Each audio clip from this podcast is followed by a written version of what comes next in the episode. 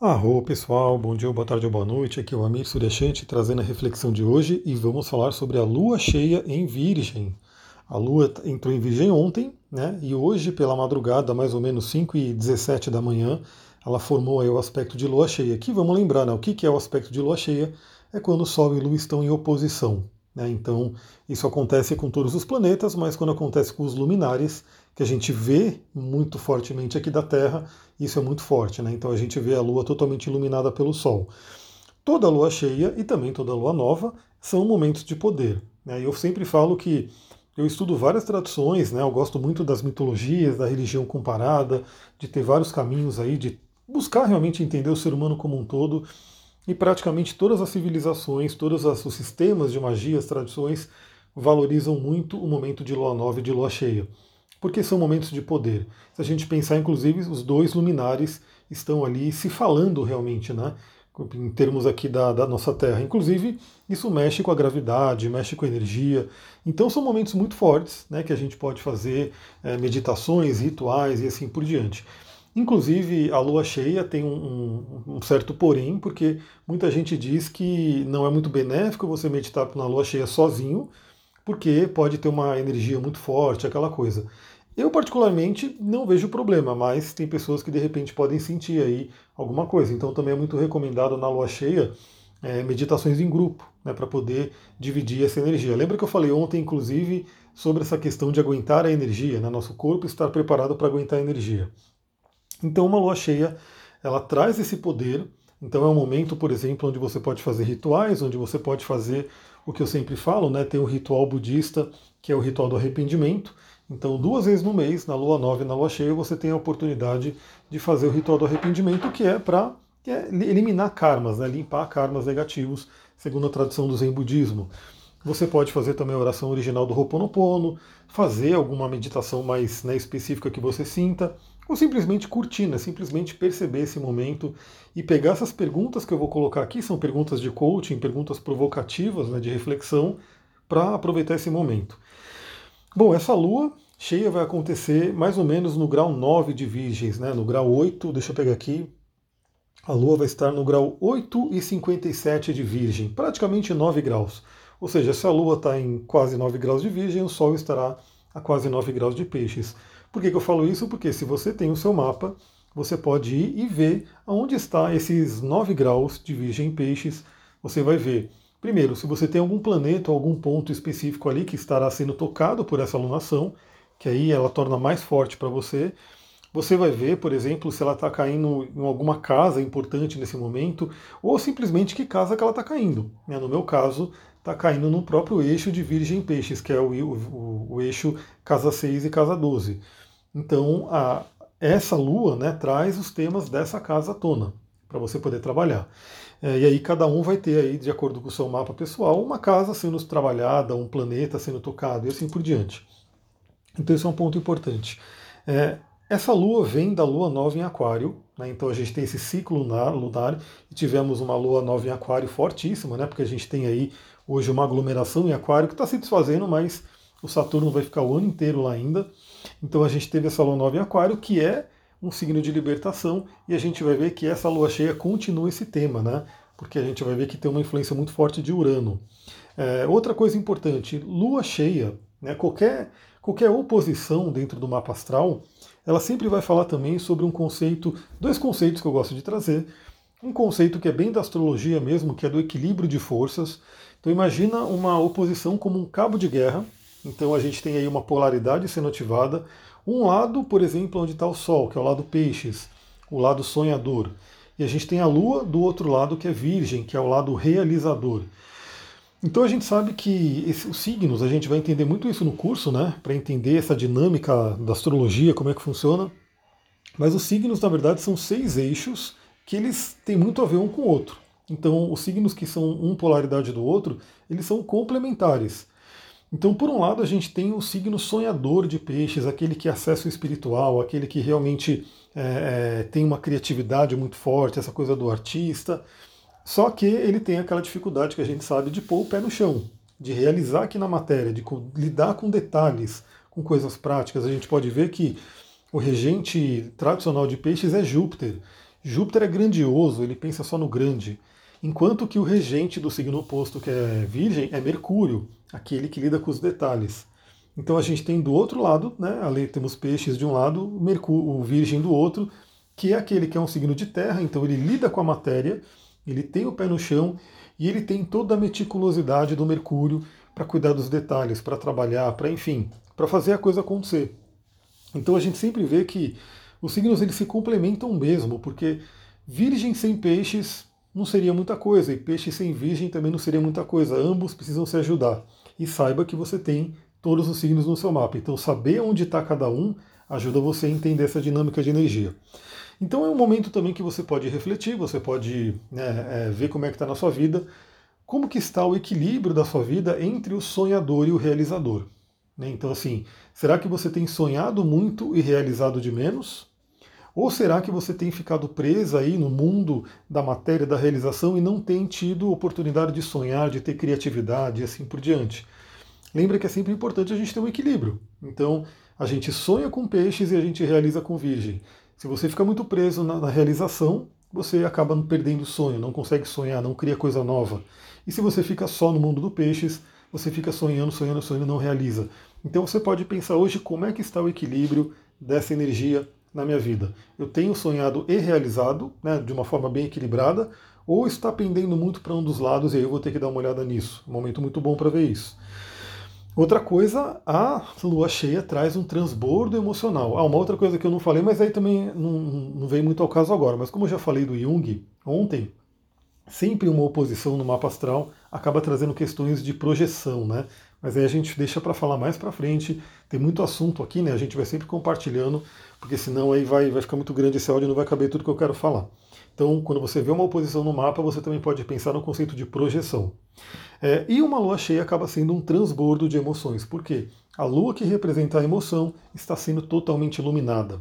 Está forte, totalmente iluminada, e a lua também representa o passado, ou seja, questões do passado, questões do inconsciente, questões do emocional podem vir à tona. Né?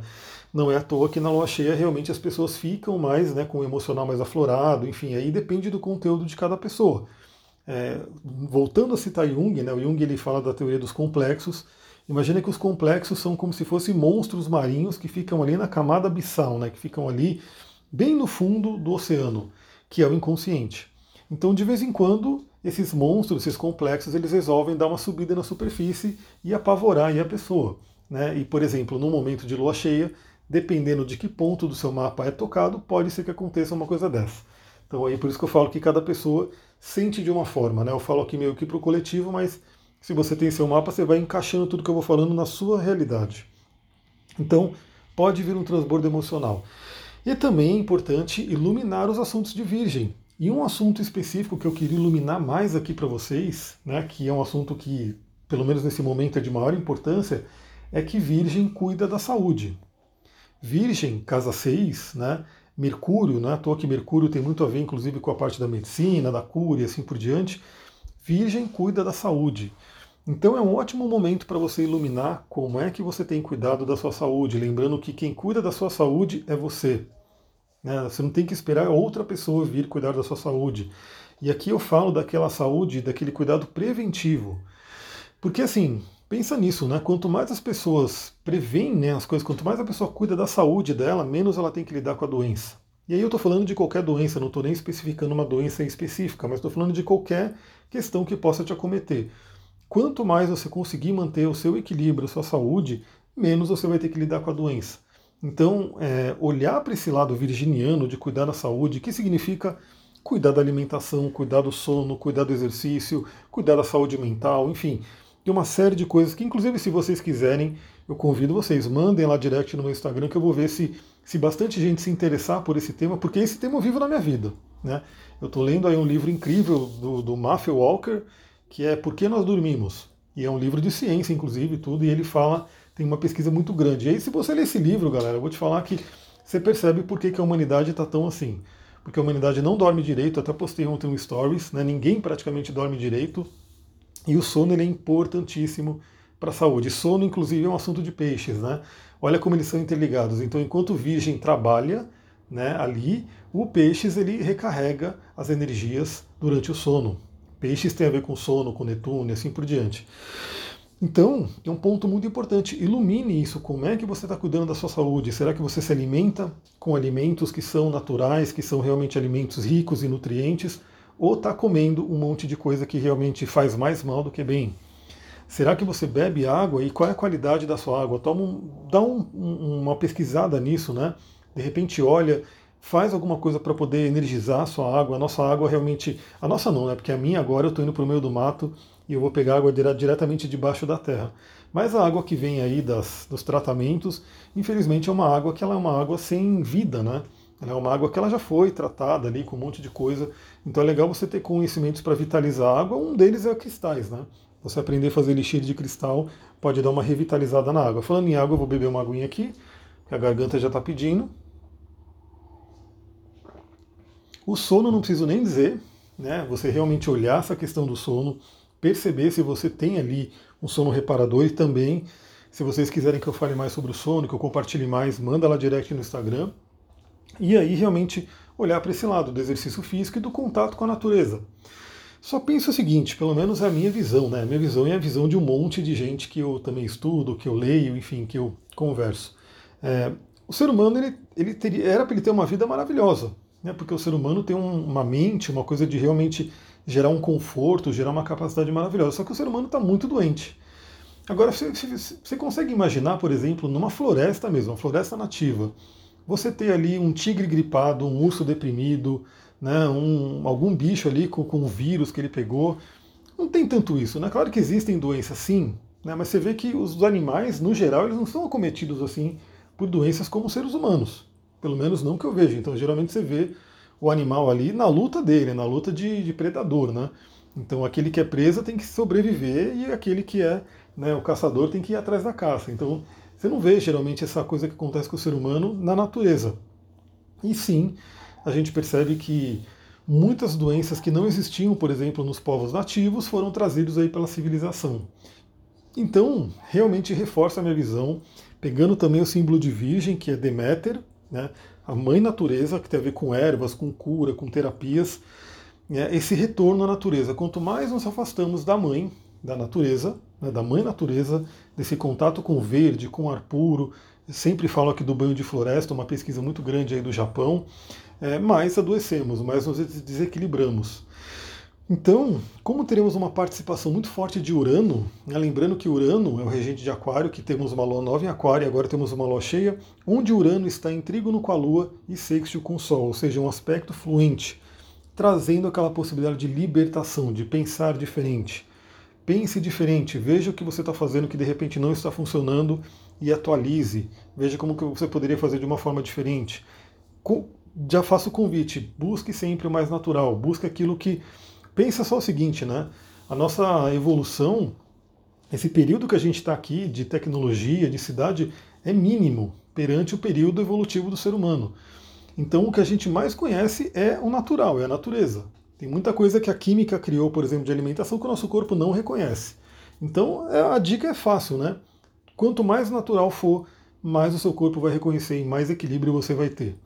É, falar rapidinho também para ir terminando, já temos aí quase 14 minutos teríamos aí um iode, né, um dedo de Deus, envolvendo aí Saturno, Quiron e a Lua.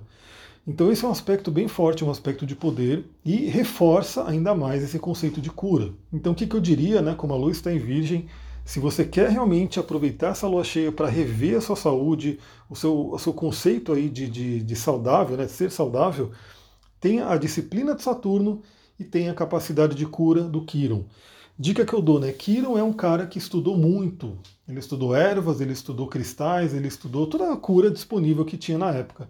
Então, novamente, eu digo, se interesse por essa área. Né? Não fique dependendo simplesmente de televisão ou de no médico, de coisa do tipo. Se interesse pelo seu corpo, se interesse pelo funcionamento do seu templo e se informe. Busque se informar com várias fontes para você tirar suas próprias conclusões.